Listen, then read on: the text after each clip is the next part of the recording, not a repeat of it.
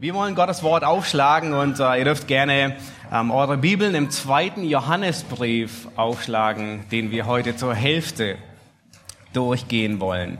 Der zweite Johannesbrief, den dürft ihr gerne aufschlagen. Wir wollen heute durch die Hälfte davon durchgehen. Nun, seit dem Sündenfall gibt es zwei Wege Seit dem Sündenfall gibt es den einen Weg, der in die Verdammnis führt, und es gibt den anderen Weg, der in den Himmel führt. Und seit 1. Mose 3 sind gottesfürchtige Menschen immer wieder bestrebt, diese beiden Wege klar zu machen, sichtbar zu machen, deutlich zu machen. Im Alten Testament ist einer der klarsten Psalmen Psalm 1, der uns vor Augen hält, wie der Weg der Gottlosen aussieht und wie der Weg der Gerechten aussieht. Beide sehen unterschiedlich aus und beide haben ein unterschiedliches Ende, das beide Menschen jeweils erwartet. Nun, die Psalmen, die sind auch voll davon, dass äh, Psalmen davon sprechen, von dem Weg der Gottlosen und von dem Weg der Gerechten. Wenn wir ins Neue Testament hineinsehen, dann sehen wir, das Muster wird genauso weitergezogen. Und das, was wir uns heute ansehen, ist äh, genau etwas Ähnliches. Nämlich Johannes stellt uns den Weg der Wahrheit vor. Nun, kurze Zeit nach dem Apostel Johannes waren Gläubige in der Kirchengeschichte ständig bemüht, diese Wege ebenfalls darzustellen. Und wir sind noch nicht bei dem Bild gelandet, aber im zweiten Jahrhundert gab es die Didache. Vielleicht hat der eine oder andere dieses Wort schon gehört. Es ist ein, ähm, ein Werk, das nach den Aposteln so kurz nach 100 geschrieben wurde und es wird auch die Zwei-Wege-Lehre genannt. Nämlich genau dasselbe, aufzuzeigen, was ist die Wahrheit und was ist nicht die Wahrheit. Wir werden das nächste Mal, wenn wir im zweiten Teil von dem zweiten Johannesbrief hineingehen, ein bisschen mehr von der Didache hören, ähm, die sehr viel mit dem zweiten Johannesbrief zu tun hat, werden wir feststellen. Und wenn wir die Kirchengeschichte weiter verfolgen, dann erinnern sich sicherlich der ein oder andere, die meisten von euch an John Bunyan und die Pilgerreise, nicht wahr? Das ist derselbe Versuch und nicht nur ein Versuch, sondern es hat gut geklappt. Den Weg des Lebens darzustellen, wie er aussieht. Auf sehr bildhafte, biblische Art und Weise. Es wird Theologie vermittelt in Farben und in Worten. Nun ein anderer Versuch, es von der württembergischen Charlotte Reinlen unternommen worden. Und zwar dieses Bild. Und die meisten von euch kennen sicherlich auch, haben sicherlich gesehen, ähm, der breite und der schmale Weg. Charlotte Reilen lebte in Stuttgart. Sie war die Frau eines wohlhabenden Zuckerfabrikanten aus Stuttgart 1805 bis 1868. Und dieses Bild hat sie ein Jahr vor ihrem Tod zu Ende ähm, gemalt, um es zu veröffentlichen. Sie kam aus dem Pietismus, sie hatte eine schwere Familiensituation hinter sich, die Ehe, die war am Zerbrechen, der Ehemann, der hat sich davon geschlichen, ähm, wollte sein Glück in der neuen Welt suchen, hatte sich bereits äh, in Neuengland auf der anderen Seite vom Atlantik in Amerika Land angeschaut und ähm, wollte eigentlich dort bleiben und trifft in USA einen württembergischen Prediger, bei dem er offensichtlich zum Glauben gekommen ist. Und er schickt ihn wieder zurück, ähm, sehr weise. Ähm, und ähm, sie beginnen von neuem ein Leben und offensichtlich ein recht gutes Leben. Beide ziehen nun am selben Strang für das Reich Gottes. Er war vorher nicht gläubig, er war irgendwie so evangelisch, kirchlich, ein bisschen angehaucht. Und er hielt sie schon für geisteskrank, dass sie so hingegeben war dem Reich Gottes und dem Wort Gottes. Charlotte Reinlen. Sie war wesentlich daran beteiligt an der Gründung der Stuttgarter Diakonissenanstalt und deswegen sieht man auch hier so auf diesem, auf diesem Haus Man kann es nicht lesen, aber da steht ähm, Diakonissenanstalt. Nun, aber es war ähm, irgendwie anders wie heute, sondern das Ziel war, die Kranken, sich der Krankenpflege hinzugeben. Ähm, und zwar waren damals recht viele Kriege und es waren überwiegend ähm, Frauen und äh, beginnend von Florence Nightingale und viele andere, die sich dann einsetzten für die Verwundeten, für die Kranken, die wirklich gesund zu pflegen. Zusammen mit ihrem Mann hat sie dann, nachdem er wieder zurückgekehrt ist, verschiedene Kinderrettungsanstalten gegründet. In ihrem Haus wurde die erste Sonntagsschule der Württembergischen Landeskirche gehalten. Und dann wurde sie ähm, wirklich heftig erschüttert, ihr Leben. Es brach der Krieg zwischen Preußen und Österreich aus. Es war der, man nennt ihn auch den deutsch-deutschen Bürgerkrieg oder Bruderkrieg. Ähm, und äh, die Württemberger, die hatten sich auf die Seite der Österreicher geschlagen und sie erlitten bei Tauberbischofsheim eine ziemlich schwere Niederlage mit vielen Toten und Verwundeten. Ähm, sie kannte den Tod von dem Schlachtfeld und dessen nicht genug, ähm, bekam ihr Ehemann im selben Jahr erlitt er einen Schlaganfall und er war die restlichen ähm, vier Jahre gelähmt und ein Pflegefall. Und diese Todesnähe auf dem Schlachtfeld, die sie miterlebte, und die Nähe ihres Mannes zum Tod, der beinahe gestorben wäre, ähm, trieb sie und motivierten sie mehr, dieses Bild zu malen. Sie begann dann es auch zu drucken und äh, eine achtseitige Broschüre damit hinauszugeben. Und ihr Ziel war, es in Württemberg zu verbreiten, damit Menschen zur Buße geführt werden, damit Menschen zum Glauben kommen, damit Menschen sich bewusst werden, sie sind von Hause aus auf dem breiten Weg. Aber es gibt einen Weg, der zur Herrlichkeit führt. Nun, in frommen Kreisen in Württemberg wurde das Bild sehr stark verbreitet. Es wird erzählt, ähm, dass es gerne zur Hochzeit verschenkt wurde. ähm, gute Möglichkeit, ähm, äh, mit der Familienandacht zu starten, äh, mit dem Bild. Aber immerhin sind auch viele Bibelverse dort abgebildet. Und das Bild, es fand sehr viel Verbreitung, also bis in die Niederlande, nach England, in Ungarn und es wurde sogar ähm, in der Mission in Indien und China benutzt. Und ihr Ziel war deutlich zu machen und aufzurufen, wie der Prediger, der hier vor der engen Pforte steht, zu aufzurufen und zu warnen, den breiten Weg, der ins Verderben führt, zu verlassen und den schmalen Weg zu nehmen, den Weg des Kreuzes, den Weg der Wahrheit, der zur Verherrlichung führt. Und was wir uns heute ansehen werden im zweiten Johannesbrief, ist in gewisser Weise nichts anderes wie das in Kleinformat. Auf der einen Seite, Johannes, er ruft nicht auf, nehmt den Weg, den Wahrheit, Nehmt den schmalen Weg, weil seine Empfänger, sie warten alle auf dem schmalen Weg. Und er freut sich, das zu sehen und er bekräftigt das. Aber was er tut ist, er beschreibt, wie sieht der schmale Weg aus und er nennt uns einige Merkmale, einige Aspekte, einige Segnungen, einige Freuden, die der schmale Weg mit sich bringt. Ich habe Titel, den Titel der Predigt überschrieben mit die Leitplanken der Wahrheit. Nun, wir werden uns den zweiten Johannesbrief in zwei Etappen ansehen, heute und wahrscheinlich in zwei Wochen. Und was wir uns ansehen, ist die Leitplanken dieses schmalen Weges, der auch der Weg der Wahrheit genannt wird. Und ich möchte, dass ihr heute Morgen vier Wahrheiten lernt.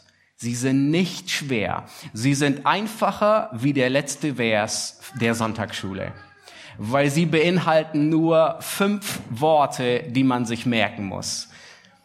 Und zwar möchte ich, dass wir uns heute, dass wir lernen und sehen, erstens, dass Wahrheit vereint, Wahrheit vereint Gläubige dann will ich, dass wir sehen, dass Wahrheit segnet. Auf dem Weg der Wahrheit werden wir die Segnungen Gottes erfahren. Wahrheit segnet.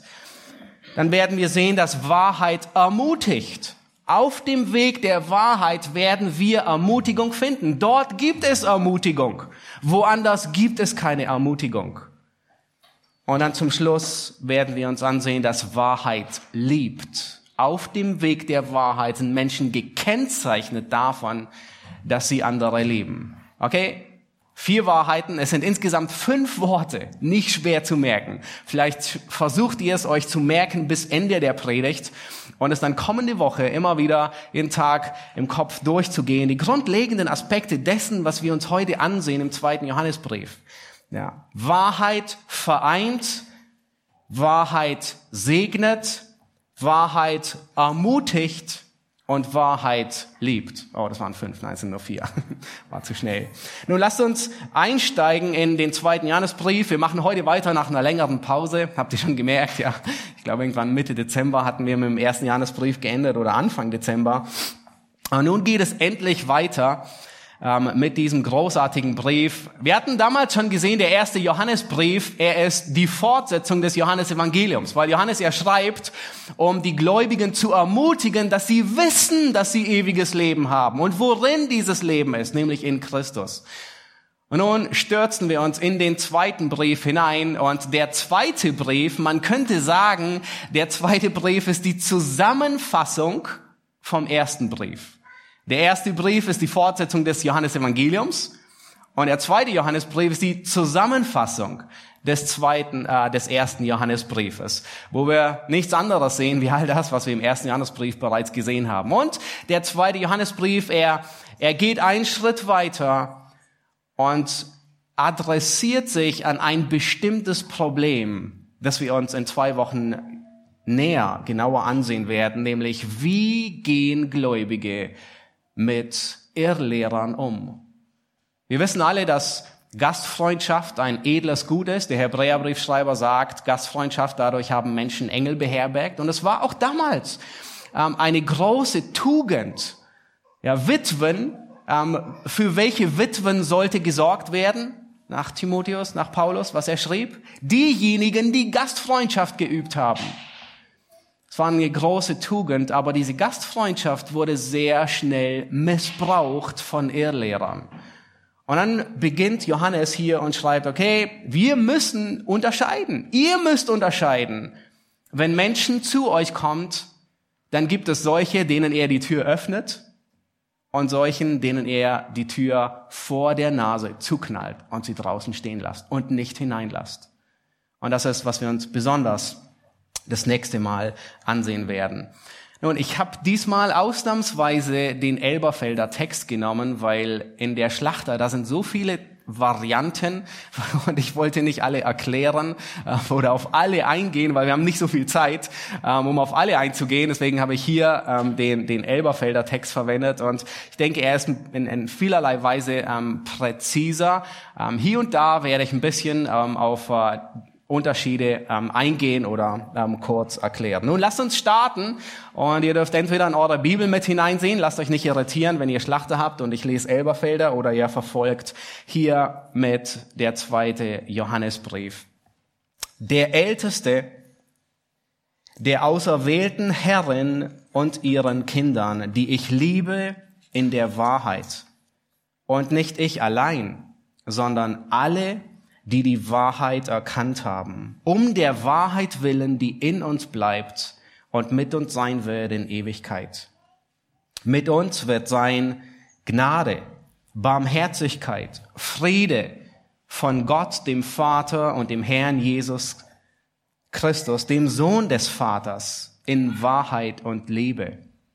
Ich habe mich sehr gefreut, dass ich von deinen Kindern gefunden habe, die in der Wahrheit wandeln wie wir von dem Vater ein Gebot empfangen haben. Und nun bitte ich dich, Herrin, nicht als schriebe ich dir ein neues Gebot, sondern das, welches wir von Anfang an gehabt haben, dass wir einander lieben. Und dies ist die Liebe, dass wir nach seinen Geboten wandeln. Dies ist das Gebot, wie ihr es von Anfang an gehört habt, dass ihr darin wandeln sollt. Denn viele Verführer sind in die Welt hinausgegangen, die nicht Jesus Christus im Fleisch gekommen bekennen. Dies ist der Verführer und der Antichrist. Seht auf euch selbst, damit ihr nicht verliert, was wir erarbeitet haben, sondern vollen Lohn empfangt. Jeder, der weitergeht und nicht in der Lehre des Christus bleibt, hat Gott nicht. Wer in der Lehre bleibt, der hat sowohl den Vater als auch den Sohn. Wenn jemand zu euch kommt und diese Lehre nicht bringt, so nehmt ihn nicht ins Haus auf und grüßt ihn auch nicht. Denn wer ihn grüßt, der nimmt teil an seinen bösen Werken. Obwohl ich euch vieles zu schreiben habe, wollte ich es nicht mit Papier und Tinte tun, sondern ich hoffe, zu euch zu kommen und mündlich mit euch zu reden, damit unsere Freude vollkommen ist. Es grüßen dich die Kinder deiner auserwählten Schwester.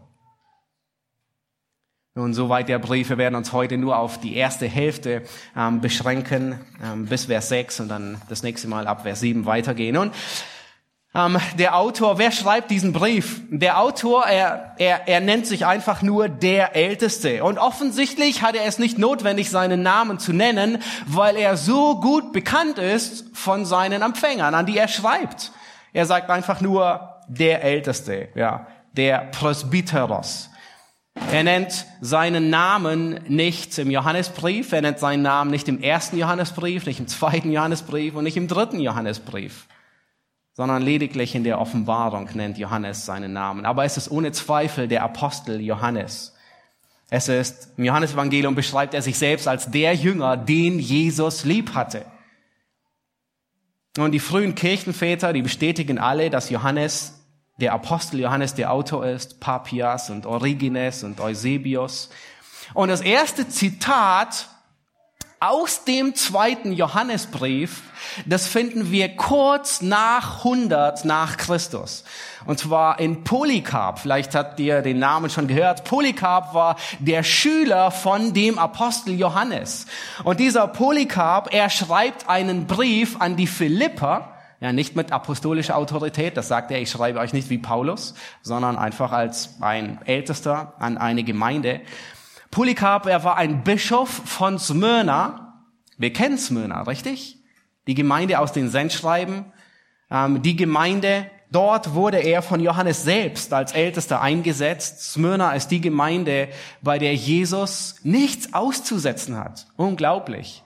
Nun offensichtlich hat Johannes gute Arbeit gemacht, einen guten Jünger. Ähm, und Polycarp war ein guter, treuer Jünger. Und Jesus hat nichts in der Gemeinde auszusetzen. Das ist die Gemeinde, an die Jesus sagte, ich kenne deine Werke und deine Drangsal und deine Armut, aber du bist reich. Sei getreu bis in den Tod, so werde ich dir die Krone des Lebens geben.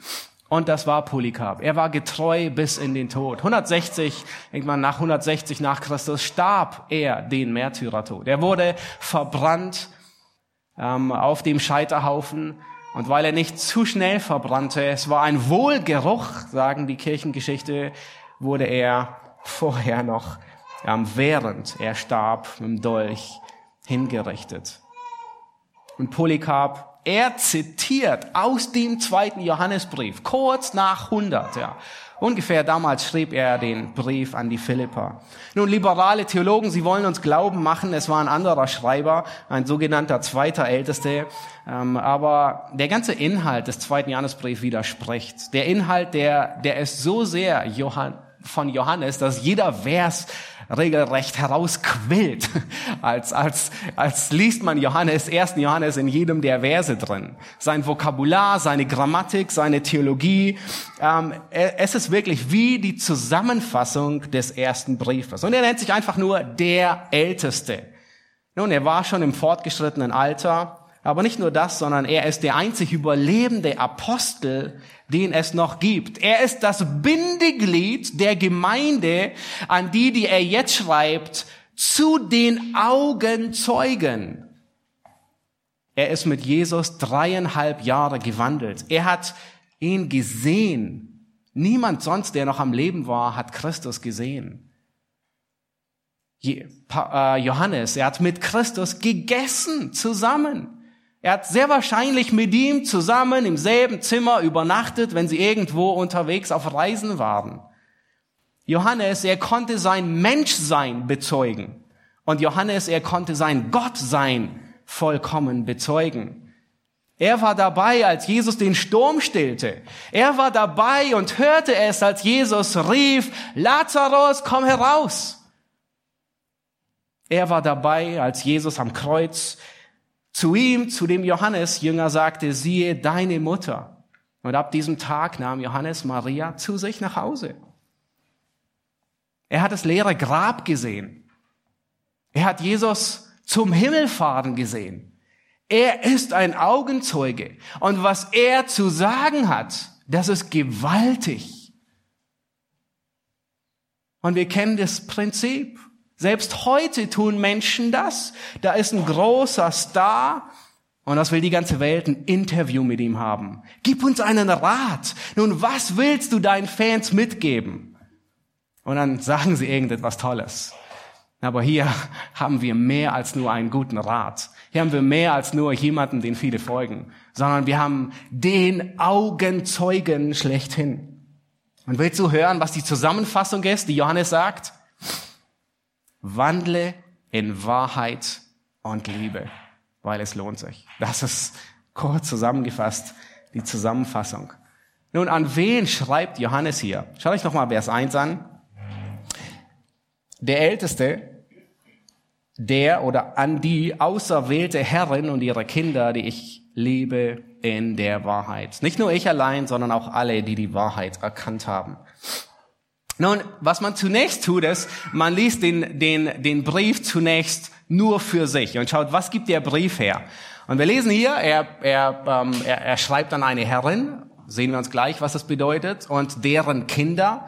Ähm, dann ist Vers 4, der auch noch ein bisschen darauf hindeutet, äh, wo er davon spricht, von einigen deinen Kindern, das werden wir uns nachher noch sehen.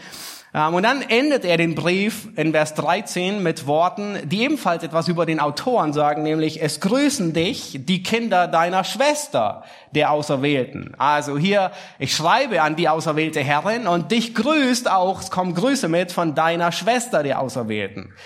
Und wer auch immer ist der Empfänger. Und das ist sehr amüsant. Das war sehr amüsant durchzugehen. Irgendwie, ähm, es gibt so drei verschiedene Sichtweisen. Ähm, die eine ähm, Sichtweise, die man liest, ist, äh, es ist eine Frau mit Namen Eklekte, ähm, weil das Wort Auserwählte ähm, Kyria, also Herren ist Kyria und Eklekte ist Auserwählte. Manche meinen, das bedeutet, das ist ein Eigenname. Eklekte war ihr Name. Ähm, die zweite Sichtweise ist, das ist eine wohlhabende Frau, die wahrscheinlich in ihrem Haus eine Gemeinde beherbergt oder mit ihren Kindern eine Hausgemeinde hat. Irgendwie in die Richtung. Die dritte Sichtweise ist, Johannes schreibt an, an eine Gemeinde, die er einfach als Metapher mit Herren betitelt. Nun, ich denke, die erste Version, ähm, das ist eine, er schreibt an, an, an eine Frau mit Namen Elekta, Eklekte, ist nicht so ganz zutreffend. Das ist sehr unwahrscheinlich, weil in Vers 13 heißt die Schwester auch Eklekte. Und in der Regel, also wer von euch gibt seinen Kindern, beiden Kindern, zwei gleiche Namen? Und wahrscheinlich niemand, richtig?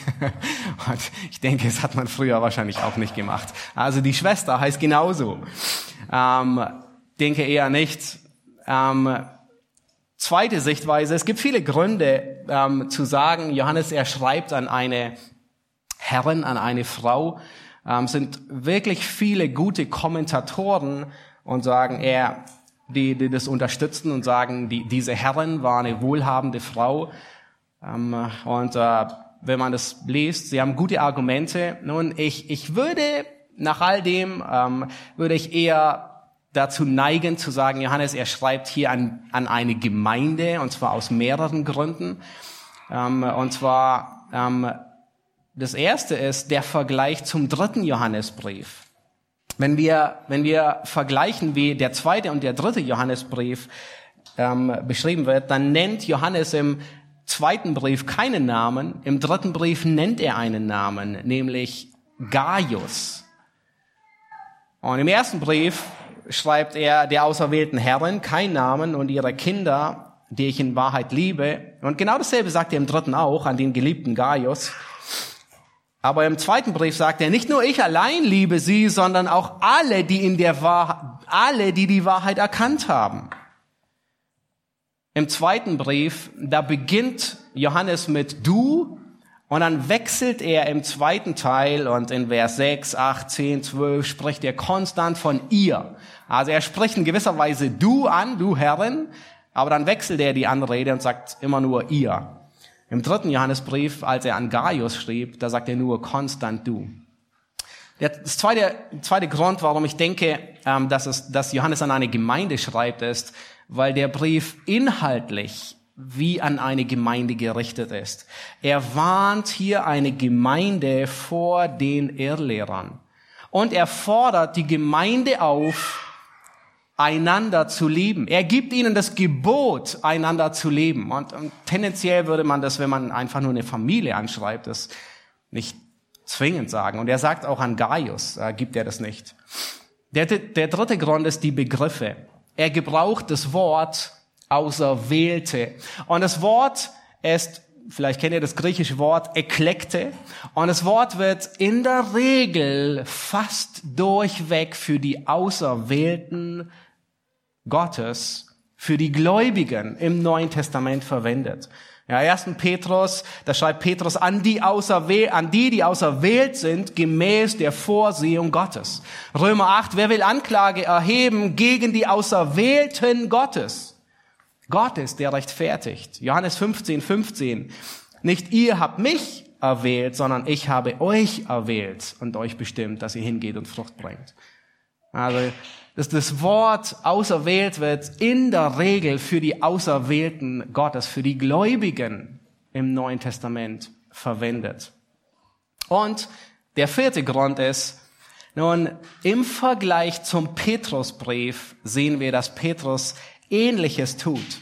Nun, ihr erinnert euch, Petrus, er schreibt seinen Brief inmitten von Christenverfolgung aus Rom und er verwendet für die Gemeinde einen, nun, man könnte fast sagen, einen Codenamen, ein, eine kodierte Fassung, ja, so wie im Krieg, die äh, Enigma, ja, wo ähm, kodierte Botschaften verschlüsselt wurden. Und äh, Petrus sagt, und achtet, was er sagt, hört euch die Worte gut an, er sagt ganz am Schluss, es grüßt euch die Empfänger, die mit Auserwählte in Babylon und Markus, mein Sohn. Er gebraucht fast dasselbe Wort, nur er sagt nicht, es grüßt euch die Auserwählte, sondern die Mitauserwählte. Ja, dasselbe Wort. Ähm, dieselbe Grammatik, es ist weiblich, ja, Syneklekte, ähm, die grammatikalische weibliche Form, weil die Gemeinde, die Ekklesia, die Gemeinde Christi ist. Und wir wissen, dass Christenverfolgungen nicht immer gleich heftig waren, sondern es gab gefährliche Phasen, die dann auch immer wieder abgeebbt sind. Und es ist gut möglich, dass Johannes diesen Brief in einer gefährlichen Phase schreibt und er will die Empfänger schützen. Er will sicherstellen, dass wenn der Bote, der die Schriftrolle trägt, wenn er gefasst wird, dann sollen die Empfänger nicht gleichzeitig Schwierigkeiten bekommen.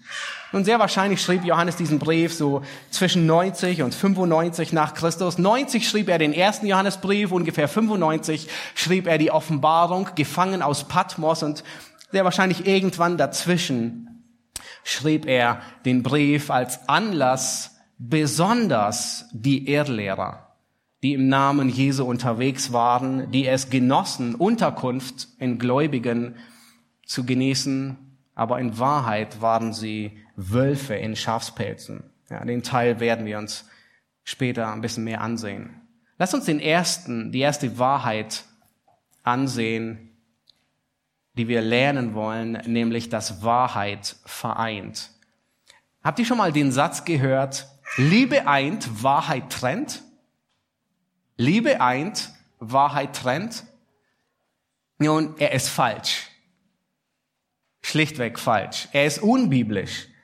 Und vielleicht kennst du das auch, dass du, die, du hast die Erfahrung gemacht, man will mit bestimmten Leuten gar nicht über biblische Wahrheiten reden, weil ich habe Angst, dass es uns trennt und auseinanderbringt. Und das stimmt und stimmt nicht. Nun, Wahrheit trennt Gläubige und Ungläubige. Wahrheit trennt Lehre von Irrlehre. Aber Wahrheit trennt nicht Gläubige von Gläubigen. In Rom waren einige Christen der Meinung, dass man Fleisch des Götzen geopfert ist, essen kann. Und andere waren der Meinung, nein, ich kann das nicht essen, ich habe ein schlechtes Gewissen dabei. Nun, das würde trennen, richtig? Und wisst ihr, was Paulus tut? Er belehrt sie.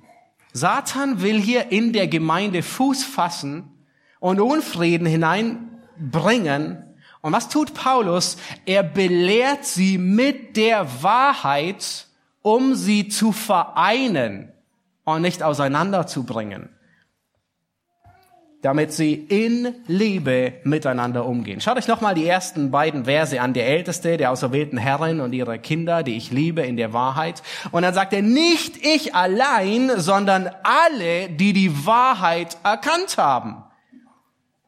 Nun, wer liebt wen? Das ist ein bisschen schwer, zu, äh, sich das anzuschauen. Aber was Johannes hier sagt, ist, Johannes liebt die Empfänger, an die er schreibt. Und dann sagt er, aber nicht nur ich liebe euch Empfänger, an die ich schreibe, sondern alle, die die Wahrheit erkannt haben, lieben euch auch. Alle, die aus der Wahrheit geboren sind. Nun, warum liebt Johannes die Empfänger und warum lieben alle anderen Gläubigen die Empfänger, die sie vielleicht sogar noch nie gesehen haben? Er gibt den Grund in Vers 2. Schaut euch Vers 2 an um der Wahrheit willen, die in uns bleibt und mit uns sein wird in Ewigkeit. Das heißt, der Grund, warum Johannes die Empfänger liebt, der Grund, warum alle anderen, die aus der Wahrheit geboren sind, die Empfänger lieben, ist, weil die Wahrheit sie vereint. Menschen, die aus der Wahrheit geboren sind, lieben andere Menschen, die aus der Wahrheit geboren sind. Das ist wie ein Magnet. Ja, das, was vorher sich abgestoßen hat, zieht sich nun an, weil Christus der gemeinsame Nenner ist, weil sein Geist sie vereint hat. Und das ist die große Freude, die wir immer erleben. Und wir hatten gerade EBDC-Wochenende und ich glaube, einige von euch haben Schüler vom EBDC-Wochenende beherbergt. Habt ihr die Erfahrung auch gemacht mit Christen, die wir nie gesehen haben, die wir sonst nie kennen? Und wir sind eins in Christus. Wir teilen denselben Herrn. Wir haben Freude. Die aus der Wahrheit geboren sind, lieben die, die aus der Wahrheit geboren sind, weil Christus der gemeinsame Nenner ist. Umso trauriger ist es, wenn Satan es gelingt, Geschwister zu entzweien. Und die Kirchengeschichte ist voll von traurigen Geschichten darüber. Nun, wenn, Geschw wenn Geschwister das Gefechtsfeuer nicht gegen Irrlehrer, sondern gegeneinander erwidern. Und das nächste Mal wollen wir uns ansehen, wann es legitim ist, jemandem die Nase, äh, die Tür vor der Nase zuzuschlagen und wann nicht. Wann es legitim ist, ein Gefechtsfeuer zu starten und wann es nicht legitim ist, ein Gefechtsfeuer zu starten. Nun, die Wahrheit vereint. Lass uns zu Vers 3 gehen. Und die zweite Wahrheit, die wir lernen, ist, die Wahrheit vereint, die Wahrheit segnet. Schaut euch Vers 3 an, oder beziehungsweise ich lese schon, lese schon ab Vers 2. Um der Wahrheit willen, die in uns bleibt und mit uns sein wird in Ewigkeit. In Ewigkeit wird die Wahrheit mit uns sein. Und jetzt schaut euch Vers 3 an. Mit uns wird sein Gnade, Barmherzigkeit, Friede von Gott dem Vater und von Jesus Christus, dem Sohn des Vaters, in Wahrheit und Liebe. Nun, der Ort, wo du und ich, wo wir Segnungen erfahren, ist der Ort der Wahrheit und der Liebe. Das ist der schmale Weg, der zum Himmel führt. Das ist der Weg durch die enge Pforte hindurch. Und Wahrheit ist das, was äh, in dieser Welt so kostbar ist wie Gold und so selten ist wie Gold. Es gibt es nicht wie Sand am Meer. Nun, das kann auch nicht anders sein. Warum? Weil der Gott dieser Welt, welche Eigenschaft hat der Gott dieser Welt? In Johannes 8, Vers 44, da sagt Jesus, er ist ein Menschenmörder von Anfang an. Und was ist gleich, was setzt er gleich hinten an?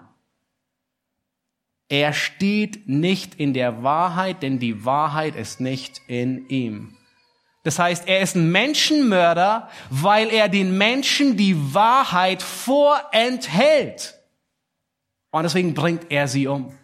Und damit begann er im Garten Eden.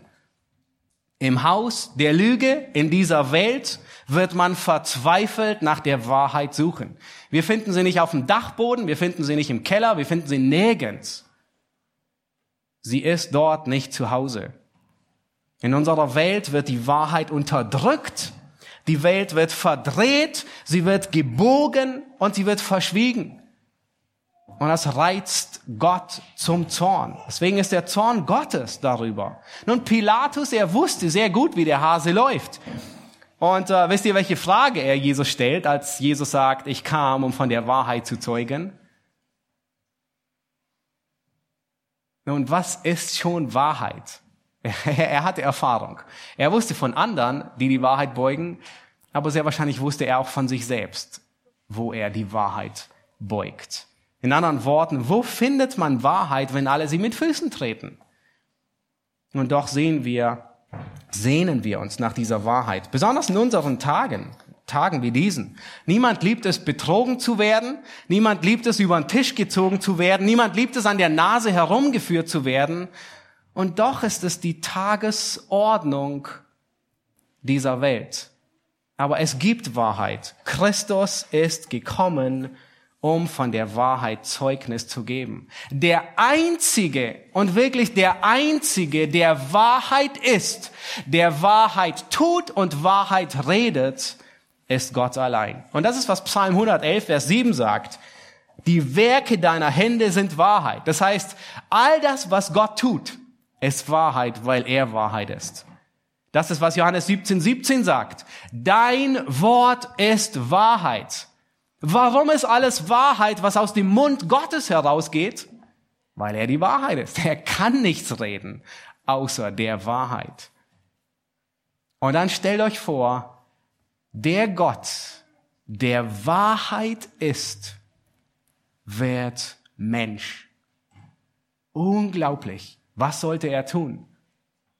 Er gibt Zeugnis von der Wahrheit. Er lebt die Wahrheit. Er spricht die Wahrheit. Wahrheit ist nur in Gott zu finden. Und jedes Mal, wenn wir uns auf jemand anderen verlassen, dann sind wir verlassen, weil die Wahrheit nur in Gott ist. Und aus diesem Grund ist die Errettung und die Wahrheit, die sind so eng verknüpft. Habt ihr euch schon die Frage gestellt, warum redet Johannes immer vom wandelt in Wahrheit? Der Weg der Wahrheit. Ich meine, der ganze Brief, der ist getränkt mit Wahrheit, mit der Lehre, mit, ähm, er ist voll davon. Was hat Wahrheit mit der Errettung zu tun? Alles. Wahrheit und Errettung haben alles miteinander zu tun. Wir werden durch die Wahrheit gerettet. Wir werden durch die Wahrheit geheiligt. Die Wahrheit macht uns frei von der Sklaverei. Wir beten Gott an, wie? Johannes 4? In Wahrheit. Wir freuen uns an der Wahrheit. Wir sinnen nach auf das, was wahr ist. Wir hören die Wahrheit. Wir gehorchen der Wahrheit. Wir lieben die Wahrheit und wir lieben die, die aus der Wahrheit geboren sind. Und wir wandeln in der Wahrheit. Nun, das bedeutet, dass wir im Reich der Wahrheit unser Leben führen. Ja, die Wahrheit bestimmt unser Denken die Wahrheit bestimmt unser Reden und die Wahrheit bestimmt unser Tun. Nun kurzum, der Weg der Wahrheit ist der Weg, wo wir die Segnungen Gottes erfahren. Habt ihr gesehen, welche Segnungen in diesem Vers erwähnt werden? Er nennt Gnade, Barmherzigkeit und Friede. Die Straße, auf denen wir diese Segnungen finden, und zweimal dürft ihr, nein, einmal dürft ihr raten, wo finden wir sie? Auf dem breiten Weg? Sicher nicht. Auf dem schmalen Weg. Auf dem Weg der Wahrheit finden wir Gnade, Barmherzigkeit und Friede. Und schaut euch die Entschlossenheit an. Deswegen habe ich auch die Elberfelder genommen, weil sie es sehr, sehr klar ausdrückt. um der Wahrheit willen, ähm, beziehungsweise Vers 3, mit uns wird sein. Gnade, Barmherzigkeit, Friede. Nun, Johannes, es ist nicht ein so ganz unsicheres, oh, wir wünschen euch Gnade, Barmherzigkeit, Friede, ihr Empfänger, an die ich schreibe. Es ist nicht eine Geburtstagskarte, die Johannes hier schreibt, sondern man könnte sagen, es ist eine Police, die garantiert, voller Gewissheit, mit uns wird sein die Gnade, Barmherzigkeit und der Friede. Die Gnade Gottes. Das ist die unverdiente Gunst Gottes. Im Alten Testament wird immer wieder gesagt von Personen, ähm, das ist diese besondere Redewendung, und er fand Gnade in den, vor Gott oder in den Augen Gottes. Und es bedeutet, dass Gott mit ihm nicht umgeht nach seinem Vergehen, nach seiner Sünde, sondern seiner Barmherzigkeit. Seine Gnade hat uns gerettet. Wir haben kein Recht auf Gnade. Es gibt kein Menschenrecht auf Gnade. Aber wir empfangen Gnade beim Thron der Gnade. Und erstaunlicherweise ist es David, der das im Alten Testament so großartig ausdrückt. In Psalm 23 drückt David es mit derselben Gewissheit aus, wo er Gnade findet. Wisst ihr wo? Nun, es gab dieses Bild vom schmalen Weg noch nicht zu Davids Zeiten, Psalm 23. Aber er sagt mit derselben Gewissheit, nur Güte und Gnade werden mir folgen mein Leben lang und ich werde bleiben im Haus des Herrn immer da. Dieselbe Entschlossenheit. Auf dem Weg der Gerechten, auf dem Weg der Wahrheit ist Gnade, auf dem Weg der Gottlosen und Spötter folgt Zorn und das Gericht. Das ist der breite Weg. Nun, die zweite Wahrheit ist Barmherzigkeit. Nun, was ist Barmherzigkeit? Barmherzigkeit ist das tiefe Mitgefühl, das Gott mit uns Schwachen hat. Nun, wenn dein Kind läuft und die Treppen runterfällt. Kennt ihr das? Ah, es tut weh, nur beim Zugucken. Und die blauen Flecken sind noch nicht zu sehen, aber man weiß, sie kommen. Und es beginnt zu weinen. Nun, was tust du? Und ich hoffe, niemand von euch würde wirklich bei ernsthaften Schmerzen sagen, nun stell dich nicht so an. Das ist das Gegenteil von Barmherzigkeit ein schroffes, stell dich nicht so an, das ist so wie ein Fausthieb auf eine Prellung, die sowieso schon wehtut. Nein, wonach wir uns sehnen, in aller Traurigkeit, in allem Leid, in allem Schmerz, ist nach Mitgefühl. Und wisst ihr, wo wir das finden? Auf dem Weg der Wahrheit, bei Christus. Christus ist voller Mitgefühl. Er ist barmherzig. Das verlorene Schaf, das sich verehrt hat, wisst ihr, wie er es zurückbringt? Er scheucht es nicht vor sich her. Geh in den Stall zurück. Oh, Entschuldigung. Sondern er nimmt es auf seinen Arm und trägt es zurück nach Hause. Hesekiel 34, 16 sagt, das Verlorene will ich suchen, das Verscheuchte zurückholen, das Verwundete verbinden das Schwache will ich stärken. Jesaja 42, wir kennen diese, diese Verse so gut. Ich glaube, wir haben sie an Weihnachten gehört. Das geknickte Rohr wird er nicht, nicht ganz zerbrechen. Den glimmenden Docht wird er nicht auslöschen. Das ist Barmherzigkeit. Das ist Mitgefühl Gottes. Wir haben einen großen, hohen Priester, der Mitleid hat mit unseren Schwachheiten. Und das ist, was wir Tag für Tag brauchen in einer gefallenen Welt, wo wir fast jeden Tag die Treppe runterfallen. Wo Leid und Schmerz an der Tagesordnung ist, wo selbst unsere Sünde uns plagt. Jakobus, er formuliert es sehr großartig und sagt, und er spricht ebenfalls von der Barmherzigkeit Gottes. Er sagt, siehe, wir preisen die glücklich, welche standhaft ausharren. Und dann sagt er, vom, von, von Hiobs standhaftem Ausharren habt ihr gehört. Und ihr habt das Ende gesehen, das der Herr für ihn bereitet hat. Und jetzt sagt Jakobus, warum? Denn der Herr ist voll Mitgefühl, Mitleid und Erbarmen. Brauchst du Erbarmen? Der einzige Ort, an dem wir das frische, erquickende Wasser der Barmherzigkeit Gottes finden, ist auf dem Weg der Wahrheit. Und dann die letzte Segnung, die er hier nennt, ist Frieden. Auf der Straße der Wahrheit finden wir Friede mit Gott und Friede von Gott. Wahrheit und Liebe, sie treiben die Furcht aus. Nun, auf den Leitplanken zwischen Wahrheit und Liebe, da herrscht Friede. Und David ist es wieder, der das in großartiger Weise formuliert. Und in Psalm 23 sagt er in Vers 4, und wenn ich auch wanderte durch das Tal des Todesschatten, so fürchte ich kein Unglück. In anderen Worten, ich habe keine Angst. Ich habe Zuversicht. Ich habe Frieden. Warum? Denn du bist bei mir. Dein Stecken und Stab, sie trösten mich. Und wenn dein Herz unruhig ist, wenn du dich fürchtest, dann beruhigt, beruhigst du dein Herz am besten mit der Wahrheit Gottes. Das ist die einzige Medizin, die keine Nebenwirkungen hat. Beruhigung des Herzens mit der Wahrheit Gottes.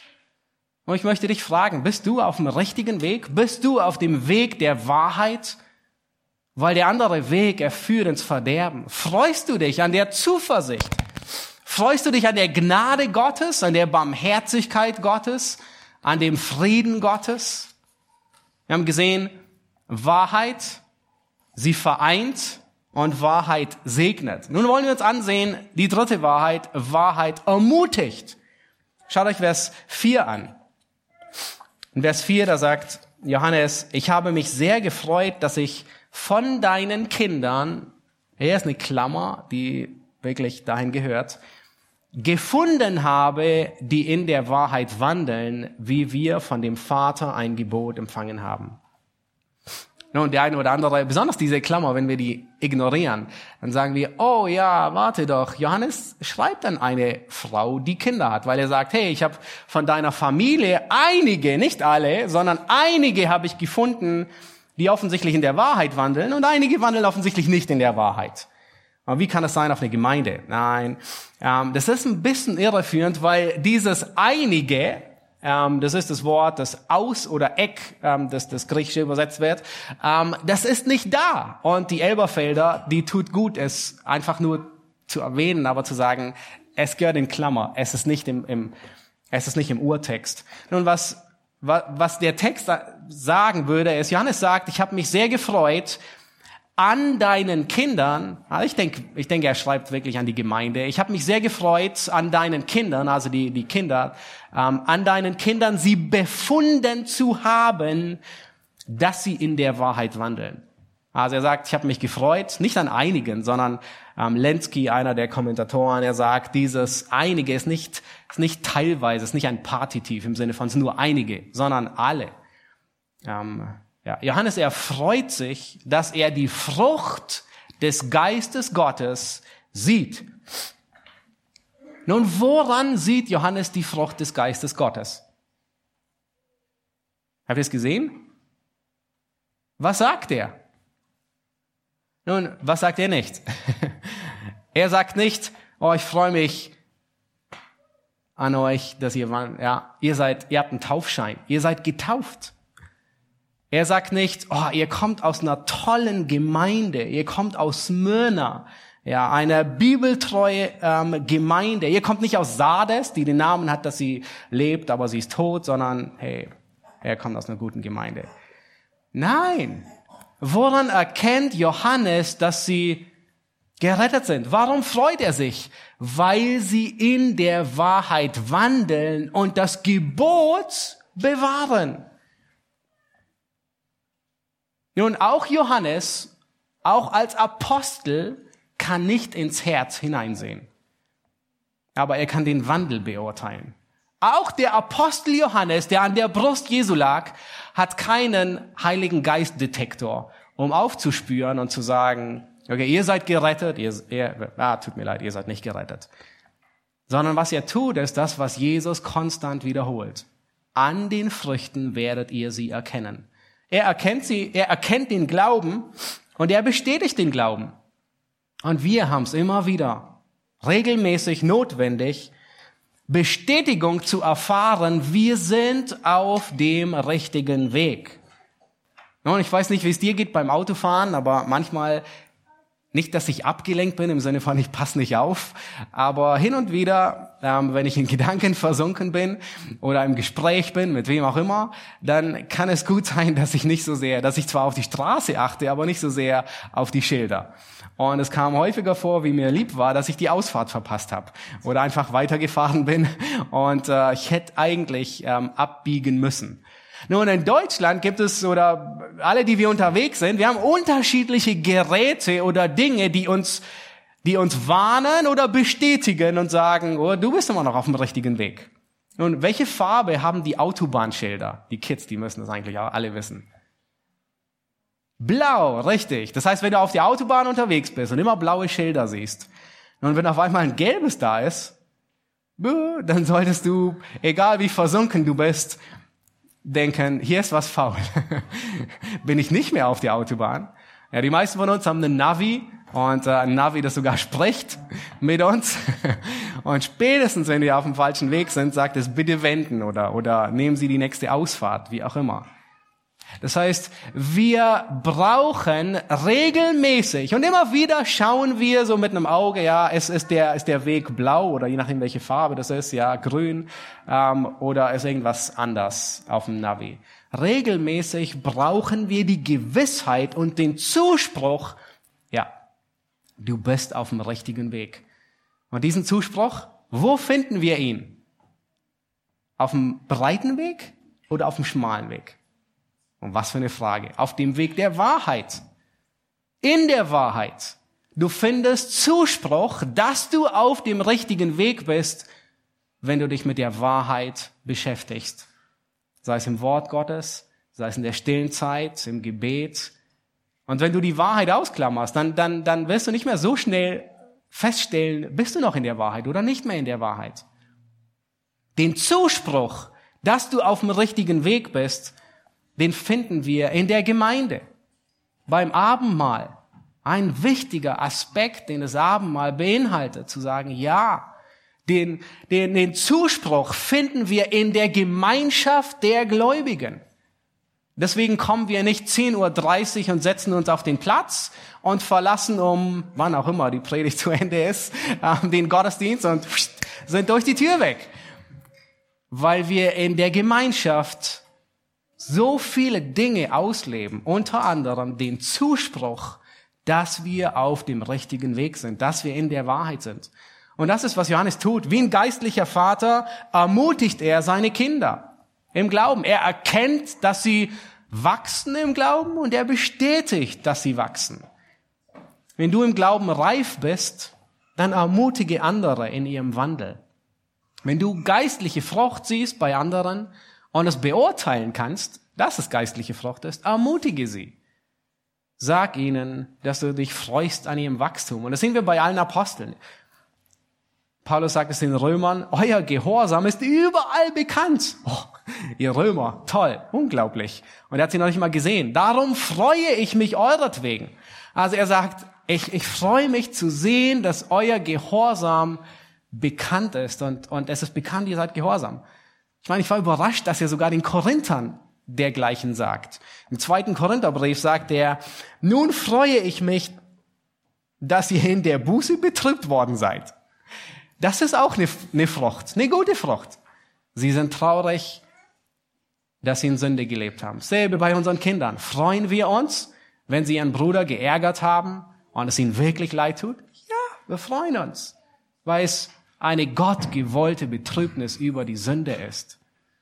Und dann sagt er den Korinther nochmal, ich freue mich, dass ich mich in allem auf euch verlassen kann. Ich weiß jetzt nicht, wie sehr Paulus hier übertrieben hat oder nicht, aber das werden wir im Himmel erfahren. Aber er schreibt ihnen und er ermutigt sie und sagt, ich, ich freue mich trotz allem, was, trotz allem Desaster, das da ist in der Gemeinde, es ist langsames Wachstum zu sehen. Wahrheit ermutigt und bestätigt, auf dem richtigen Weg zu sein. Unglaublich. Wahrheit vereint. Was war der zweite, die zweite Wahrheit? Wahrheit segnet, Wahrheit ermutigt und dann kommen wir zum letzten Punkt, Wahrheit liebt. Schaut euch Vers 5 und 6 an. Und nun bitte ich dich, Herrin, nicht als schriebe ich dir ein neues Gebot, sondern das, welches wir von Anfang an gehabt haben, dass wir einander lieben. Und dies ist die Liebe, dass wir nach seinen Geboten wandeln. Dies ist das Gebot, wie ihr es von Anfang an gehört habt, dass ihr darin wandeln sollt. Und es geht hier konstant um Wandeln. Seht ihr das? Einfach um auf dem Weg der Wahrheit. Dort ist Liebe. Wer in Wahrheit wandelt, der liebt. Nun kommen uns diese Worte hier bekannt vor? Oh, sehr bekannt. Ja, wir erinnern uns an Johannes 13. Jesus sagt, ein neues Gebot gebe ich euch, dass ihr einander lieben sollt, wie ich euch geliebt habe. Ja, es ist, diese zwei Verse sind ähm, wie die Zusammenfassung des ersten Johannesbriefes. Immer wiederholt. Es ist in gewisser Weise ein neues Gebot und doch kein neues Gebot. Ja, du sollst deinen Nächsten lieben, das ist uralt. So alt wie die Schrift selbst, so alt wie die Welt, weil Gott sie so geschaffen hat. Aber was ist neu? Was ist neu daran? Es ist dieser Satz, so wie ich euch geliebt habe. Jesus hat uns vorgelebt, wie ein Wandel in Liebe aussieht. Die Liebe verfolgt das Ziel, dass wir dem anderen dienen, dass wir uns um ihn kümmern, dass wir uns um ihn sorgen. Nun, wir leben jetzt nicht mehr nach dem Prinzip, wie du mir, so ich dir, sondern der neue Aspekt ist, wie Christus mir, so ich dir. Wie Christus mit mir umgegangen ist, dieselbe Liebe gebe ich weiter. Moody, ein äh, sehr bekannter Evangelist und Theologe, ein großartiger, er sagt Folgendes, und zwar sagt er, es bringt keinen Nutzen, Gemeindearbeit ohne Liebe zu tun. Ein Arzt oder ein Anwalt, weiß nicht, Marco, ob du sagst, aber ein Arzt oder ein Anwalt, sie mögen Gutes vollbringen ohne Liebe, aber Gottes Werk kann nicht ohne Liebe getan werden. Das ist, was 1. Korinther 13 uns lehrt. Wir können Gottes Werk nicht ohne Liebe tun. Für Gott macht es einen Unterschied, ob ich meinen Bruder liebe oder nicht liebe. Will ich das Wohl meines Bruders oder will ich ihn lediglich ausnutzen? Diene ich aufopferungsvoll oder suche ich meinen Vorteil? Will ich meinem Bruder wirklich helfen oder will ich ihn einfach nur zusammenstauchen, weil das mich gerade geärgert hat, was er fabriziert hat? Und wenn wir in dieser Pflicht versagen, dann bedeutet es, dass wir die Agenda Satans vorantreiben. Nun fällt es dir manchmal schwer zu leben?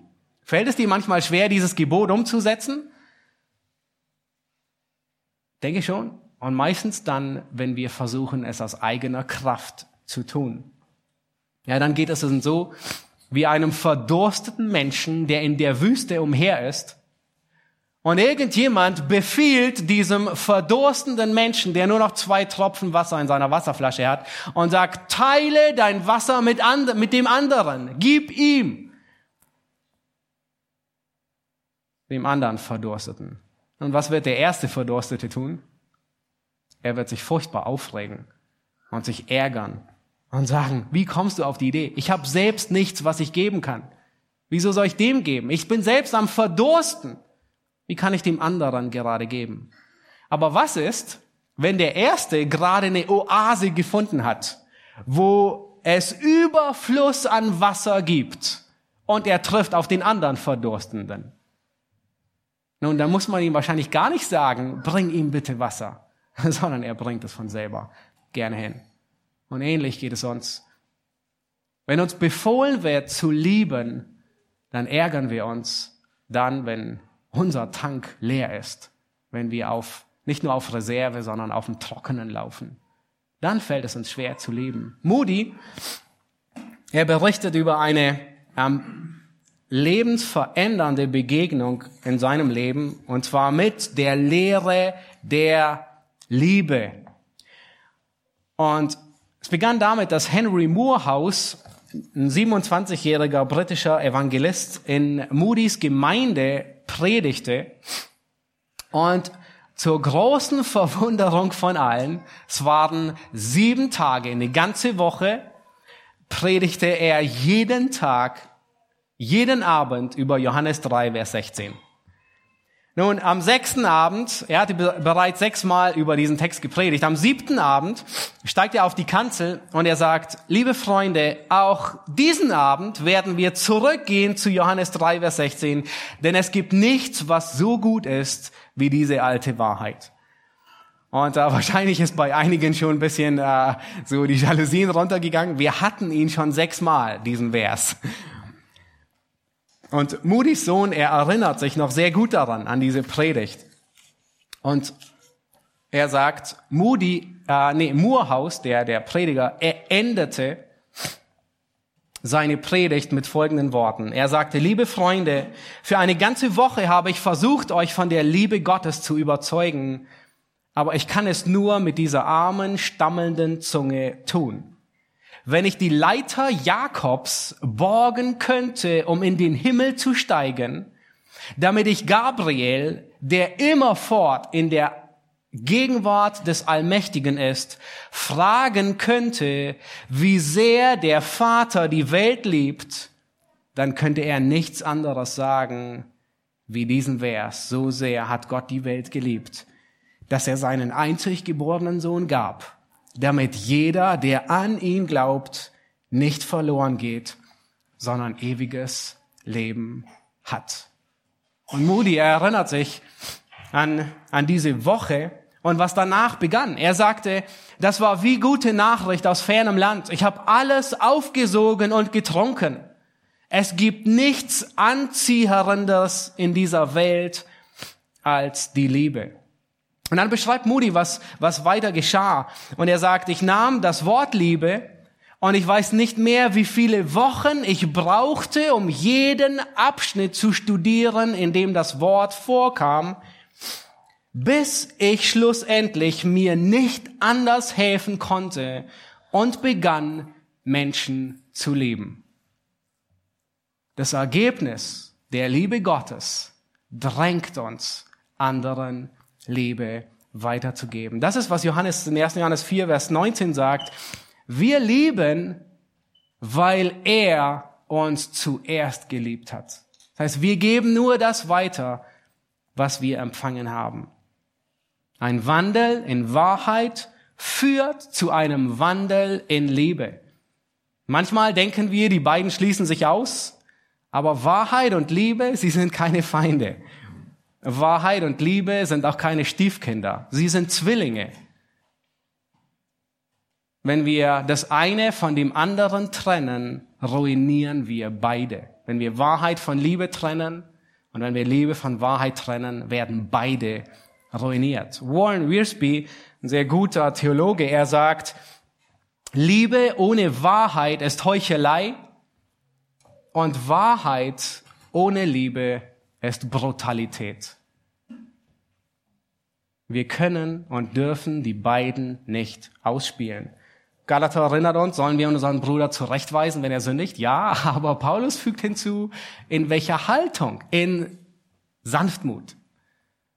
Jesus hat seinen Jüngern, manchmal hat er sie verschont, ihnen die ganze Wahrheit zu nennen, weil sie sie nicht ertragen konnten. Seine Leidensankündigung hat er auf drei Etappen portioniert, weil sie nicht alles vertragen konnten. Das ist die Wahrheit, aber er hat es mit viel Liebe, Barmherzigkeit und mit Mitleid gegeben. Die Wahrheit ohne Liebe zu sagen, entmutigt, es frustriert und es zerschmettert. Aber beides zusammen, die Wahrheit in Liebe zu sagen, baut auf und es gibt Hoffnung. Lass uns auf diesem Weg der Wahrheit wandeln. Die Wahrheit, sie vereint, die Wahrheit segnet, die Wahrheit ermutigt und die Wahrheit lebt. Ich hoffe, ihr habt euch das gemerkt für die nächste Woche. Lasst uns gemeinsam beten. Himmlischer Vater, wir danken dir für dein Wort und für den zweiten Johannesbrief, der uns unterweist und uns lehrt, wie der Wandel in der Wahrheit aussieht. Wir danken dir zu sehen, Herr, dass die Wahrheit Gläubige vereint dass wir auf diesem Weg gesegnet werden und alle Segnungen empfangen, dass die Wahrheit, der Weg in der Wahrheit uns ermutigt und bestätigt, auf dem richtigen Weg zu sein und dass die Wahrheit dahin führt, dass wir einander lieben. Herr, wir danken dir, dass du es vorgelebt hast und wir wollen von dir lernen und beten dich an. Amen.